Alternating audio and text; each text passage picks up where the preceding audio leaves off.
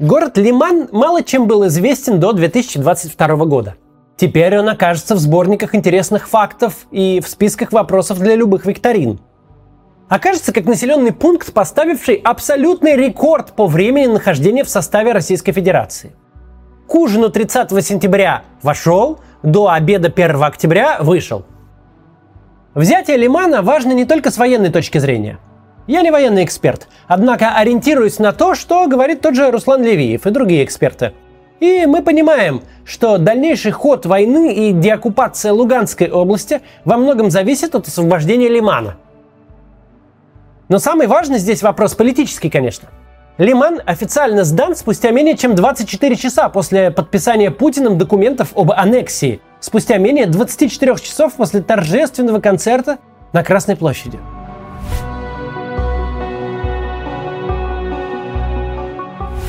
Мероприятие и так было само по себе в высшей степени сомнительное с идеологической точки зрения.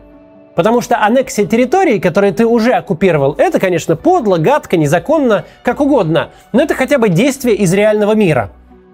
Но если ты назначаешь своей Запорожскую область, когда само Запорожье – тыл украинской армии, то это не называется аннексией, это называется фантазией.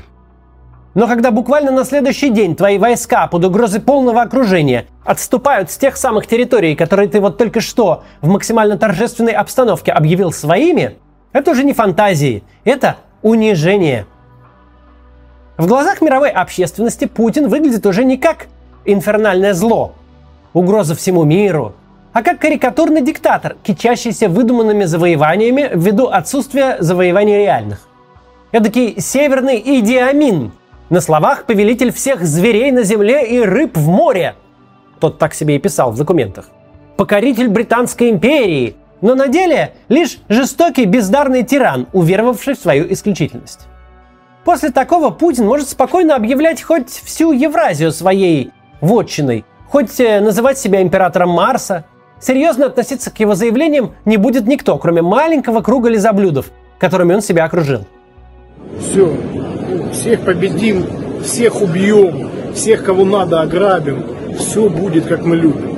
Давайте Украинским властям было очень важно освободить Лиман, чтобы перебить, обесмыслить и вытеснить путинскую вечеринку из публичного поля. Явно и недвусмысленно продемонстрировать, что его слова не стоят того эфирного времени, которое было на них выделено. Что это все? Чисто его внутриполитические игрища, а фронт живет своей жизнью. И это с блеском удалось. Еще вчера вся э, Z-общественность праздновала победу. Сегодня ищет предателей и обвиняет Генштаб в непрофессионализме и даже в измене. Возникает дежавю с началом сентября, когда после изюма с Балаклеей даже самая непрошибаемая публика из Z-каналов и фанатов русского мира принялась бронить российское руководство пуще любой оппозиции. При этом масса сливов говорит нам, что все могло быть еще хуже, что победа на бумаге и отступление на фронте могли случиться день в день, что российским войскам запретили отходить из Лимана, что они должны были продержаться до конца гуляний и празднований в Москве. То есть люди сидели под угрозой полного окружения. Бессмысленно клали свои жизни, отступая по узкой простреливаемой дороге, только для того, чтобы Путин выглядел не так позорно, как на самом деле – чтобы его историческая Россия не разваливалась в руках прямо в момент подписания документов. В этом смысле все кремлевские прихлебатели действительно были правы. Речь Путина историческая. В том смысле, что историки, авторы учебников и документальных проектов очень любят именно такие моменты. Моменты, которые описывают эпоху без лишних уточнений. Это празднование большой победы в момент, когда у России посыпался второй за месяц фронт – это буквально формирование реальности телевизором, когда всем, включая украинскую армию и ее руководство, пытаются э, внушить, что их победили, потому что объявили о своей победе. Этот момент описывает прошедшие 20 лет лучше сотни публицистических колонок. Все в путинской России так. Телевизором можно сделать все. Можно, например, его самого, никому и ничем неизвестного чиновника превратить в отца нации за полгода – можно победить пандемию, выиграть любые выборы. Вечером сказал гражданам правильную версию, а утром социологи спросили, как граждане ее запомнили. Вот он замкнутый круг вымышленного мира. Беда заключается в том, что вооруженный противник не телезритель. Сложнее всего в этом смысле той части пропаганды, которая не просто вещает, но живет в каком-то контакте со зрителем и читателем. Ведь ей приходится лавировать между двумя реальностями. Одновременно и праздновать победу русского оружия в Москве, и тут же громить бездарное командование и требовать отправки генералов на передовую из-за поражения в Лимане. Одновременно стыдить мужчин, убегающих от мобилизации в Алма-Аты, Ош и Тбилиси, и рассказывать, как россияне в едином порыве становятся в очереди в военкоматы, мечтая поехать на фронт. Тем временем, пока в Москве празднуют победу, а в Украине сыпется фронт, в стране продолжается мобилизация, принявшая характер природной стихии. Никто, включая самых верных сынов официальной пропаганды, не готов взять на себя смелость сказать, что она идет по плану. Причем сразу с двух сторон. Со стороны общественного мнения и со стороны Министерства обороны. Сейчас обо всем этом поговорим, но сперва небольшое некоммерческое объявление про э, некоммерческий э, волонтерский пункт помощи беженцам в Риге, которым управляет 13-летняя девочка. И пункт этот работает отлично, лучше многих других, как рассказывают, чуть ли не лучше в Европе. Посмотрите. Война в Украине продолжается уже 7 месяцев. И каждый из ее дней превратился в ад для многих жителей страны. Они вынуждены бежать с оккупированных территорий, покидать свои дома. Кто-то бежит через Россию, а отсюда пытается уехать в Европу. Рига стала одним из перевалочных пунктов для транзитных беженцев. Многие из них приезжают на местный автовокзал, не имея ни денег, ни места, где ночевать, ни билетов к конечному пункту. Мало того, люди часто не знают, куда ехать дальше. Они дезориентированы и находятся в чужой стране. Это заметили ребята из э, молодежной организации Риги Young Folks LV, которая э, занимается развитием молодых людей с 12 до 25 лет, организацией совместных походов, лагерей и так далее. С 8 мая они стали помогать беженцам из Украины. Сначала нескольким семьям, а потом увидели, что никто кроме них этим не занимается. Они договорились с администрацией автовокзала и организовали вот этот волонтерский пункт, который работает каждый день с 8 утра до полуночи. Волонтеры помогают выбрать и разработать маршрут до следующей точки, исходя из ситуации человека, обеспечивают еду и жилье на 2-4 ночи, оплачивают билеты. Все это за счет жителей Риги и подписчиков их сообщества в Фейсбуке. Это не государственный фонд, и никакой другой поддержки у них нет. Young Folks LV нужны волонтеры. Если вы в Риге, вы можете стать одним из них. Ежедневно в волонтерский пункт на автовокзале, вот в этот, требуется 16 человек. Одна смена 4 часа, не так уж и много. Если вы хотите помочь лично, обращайтесь прямо в пункт на автовокзале или заполняйте анкету в описании. Это немного времени и очень важно. Именно волонтеры здесь больше всего сейчас нужны. Если вы не из Риги и хотите помочь финансово, помогите, пожалуйста. Волонтерский пункт Young Folks – одно из самых надежных мест для помощи, где люди могут получить базовую и информационную поддержку. Так, меня зовут Ирина, я приехала в Латвию тоже из-за войны, из-за Одессы, мне 13 лет. Вот я тут с конца мая, получается, я делаю то же, что и все волонтеры. Мы помогаем людям с билетами, с ночлегом, с едой, Короче, все, что им надо, потому что ситуации бывают разные, и никогда не знаешь, с чем человек, с каким запросом придет. Ну, если у кого-то есть вопросы, то они обычно спрашивают у меня, но также найти путь людям, куда им надо. Это может быть обычная Варшава, Польша, это может быть Ирландия, это может быть не быть мест, потому что, допустим, вчера был концерт, мест, где ночевать не было. Мы там все вместе искали, где селить людей, мы заполняем анкеты, ну, банально приготовить какую-то лапшу быстрого приготовления или пюре. Ну, украинцы, понятное дело, они все едут с оккупированных территорий. Это, ну, раньше был Мариуполь, сейчас в основном люди из Луганска или Купянска. Вот они выезжают, как только появляется какой-то гуманитарный или так называемый зеленый коридор. Самый частый запрос — это, наверное, куда-то уехать, потому что Латвия переполнена, им некуда деваться, поэтому они просят билеты, а если это бесплатные билеты, то это не на тот же день, поэтому это ночлег, это еда. Это на данный момент это еще очень популярны теплые вещи, потому что люди выезжают в чем было. А тут холодно, куда они едут обычно холодно, поэтому это им необходимо. Самая важная помощь для нас это, наверное, скинуть какой-то донат, потому что все билеты, все ночлежки, вся еда, все вещи покупаются на деньги. Либо, если человек находится в Риге, то привезти нам что-то. Если это просто Латвия, то заказать доставку. У нас там много всяких компаний, которые могут привезти нам что-то из продуктов или вещей. Кстати, про это объявление.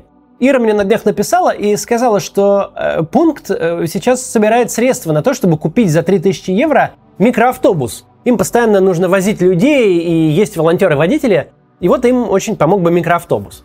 Если кто готов пожертвовать на него часть суммы или даже всю, пишите, пожалуйста, по ссылке в описании.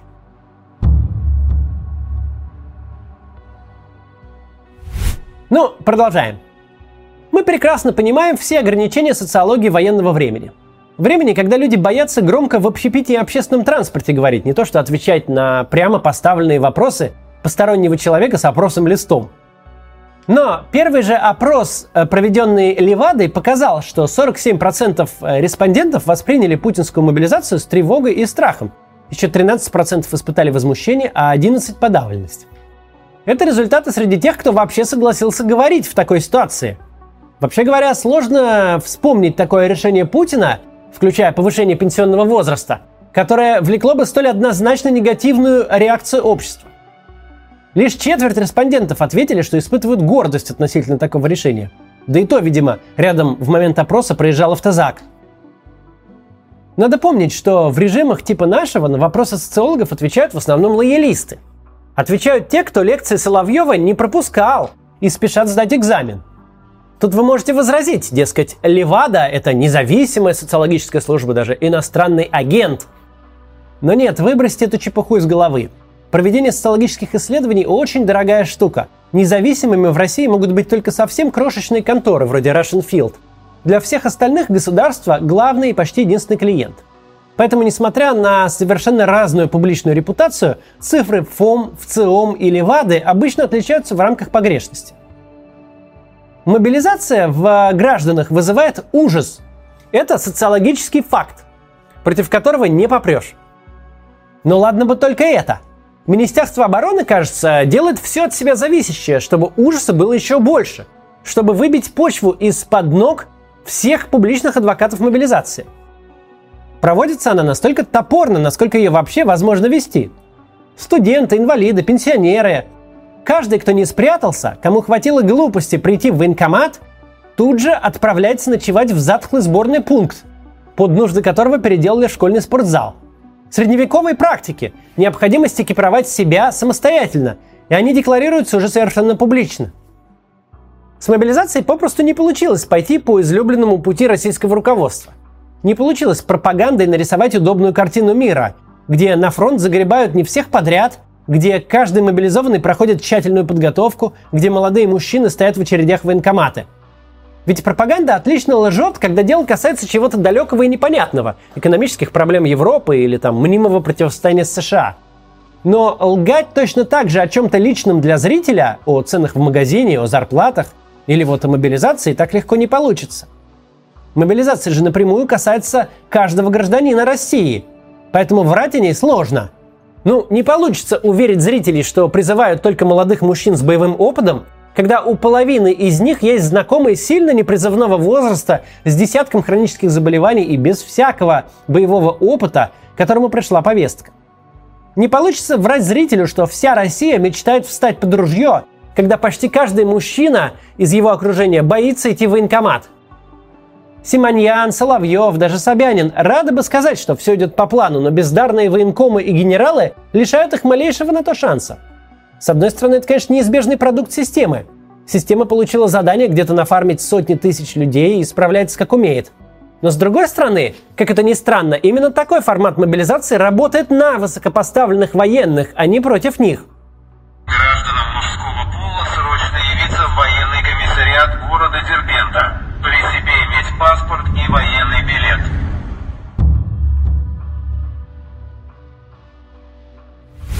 Впервые в истории России за последние сто лет военные получили реальную власть. Даже при огромных расходах на оборону, что в Советском Союзе, что в Новой России, военные Самые никчемные, самые забитые, самые униженные среди людей в погонах. Политической власти у них нет. Своих людей во власти гражданской тоже нет. У них нет полномочий внутри страны. Их лоббистский ресурс крайне ограничен. У них нет ни надзорных, ни нормотворческих, ни репрессивных функций. Пока генералы ФСБ, МВД и СК каждый день воюют, лихо заводя друг на друга уголовные дела, крышуют бизнесы, делят активы, доказывают свою полезность центральной власти, чем заняты генералы армейские. Тихо разворовывают собственное ведомство, оттягиваются на солдатах, отданных им в рабы. У любого следователя, лейтенантика с пушком над верхней губой из районного отдела полиции больше власти, чем у любого армейского генерала. Любого человека, который попал в его орбиту, лейтенант может скрутить в бараний рог, сломать ему жизнь одним простым уголовным делом. Он этому режиму нужен. Он маленький кирпичик в большом силовом ее фундаменте. Режим его любит и жить без него не может. А армейский генерал режиму нужен один раз в год, на параде 9 мая. И вот, в один момент Путин выдал генералам штуку, которая круче любых уголовных дел, любых космонавтов с дубинками. Они теперь могут указать пальцем на любого человека и отправить его на смерть. Вообще любого. И никакие бумажки больше никого не защищают. Бронь у тебя, справка, отсрочка. Ну, значит, в одном конверте с похоронкой твоя жена получит бумажку «Ошибочка вышла, извините». Ей от этого, конечно, сразу полегчает. Самого смелого воображения не хватит представить, какие возможности для коррупции, силового передела собственности, репрессий к оппонентам тут открываются. Безумная мобилизация всех подряд, включая стариков и инвалидов, это тот случай, когда баг становится фичей. Симоньян там что-то верещит? Соловьев? Путин к чему-то призывает? Да кто они такие? Сказано, что безногий одноглазый отец пятерых детей едет в окоп. Значит, едет в окоп. И что ты нам сделаешь, товарищ Собянин? Вот мы можем на Тверскую 13 завтра подогнать 10 автобусов и всю твою мэрию отправить на калибровку химарсов. А ты нам что? К Путину жаловаться пойдешь? Штраф за парковку выпишешь? Так пока дойдешь до Путина, мы их фрагментами уже вернем тебе. Товарищи пропагандисты, эффективные менеджеры, чекисты, менты. Прошло ваше время. Теперь мы тут власть. И мы видим, как гражданская бюрократия лихорадочно пытается вернуть себе контроль. Мы видим Собянина, который включился в первые ряды мобилизации, лишь бы остатки власти над Москвой не утекли между пальцами. Но тут же мы видим, как из этого ничего не получается. Как генералы, получившие власть, стремятся ее только ширить. С этой точки зрения мобилизация не просто должна быть хаотичной, она должна быть показательно хаотичной, с элементами демонстративного самодурства – что ты сделаешь с руководством армии во время войны? Кто рискнет не снять какого-то заштатного военкома в количестве одной штуки, а реально репрессировать генералов? Это не прогноз никакой, конечно, но какой-нибудь перформанс типа того, что оставить за длинный язык Симоньян Russia Today без вообще технического персонала, и пусть она их по фронтам потом собирает ошметками. Это то, чего в таких бюрократических войнах вполне можно ожидать. В начале сентября на той путинской вертикали, которую строили и укрепляли 20 лет, на режиме абсолютной единоличной власти были видны лишь э, аккуратные трещинки. Все, кому не лень, собирали собственные армии и аккуратно поддевали друг друга публично. Теперь же трещины превращаются прям в реальные разломы. Но где это видано? Чтобы в жесткой авторитарной системе никто, включая самую официальную пропаганду, не относился к Министерству обороны всерьез – Коношенков со своими восхитительными формулировками буквально говорит в пустоту. Даже Соловьев не готов его транслировать. Где это видно, чтобы губернатор, пусть даже такой особенный, как Кадыров, публично поносил генерал-полковника, командующего одной из группировок войск? Просто крыл его последними словами, называл бездарем. Действующего командующего, который должен иметь какой-то авторитет в войсках. В тех самых войсках, где каждый от полковника до рядового мобика прочитал пост Кадырова. Путинизм очень любит сравнивать с тоталитарными экспериментами прошлого. То с Третьим Рейхом, то со сталинским СССР. Но там подобного нельзя было даже представить. Вот снимет вождь генерала, отправит его командовать разгрузкой леса в Сибирь. Тогда поносите как хотите. Но глава региона, подрывающий авторитет командующего фронтом во время войны, это нонсенс. То, что мы видели в Кремле и на Красной площади 30 сентября, помимо прочего, конечно, должно было продемонстрировать единство власти. Что нет никакого раскола, никакого пораженчества, и все пребывают в едином прорыве. Но не успел отгреметь концерт, как единство обернулось поиском предателей и бездарей. В таких странах, как Россия, невозможно делать прогнозы – но когда ты видишь режим, увязший в войне, чья вертикаль на восьмой ее месяц с аппетитом приступила к взаимному каннибализму, то понимаешь, что, возможно, президенту Зеленскому не так уж долго ждать переговоров с новым президентом России. До завтра.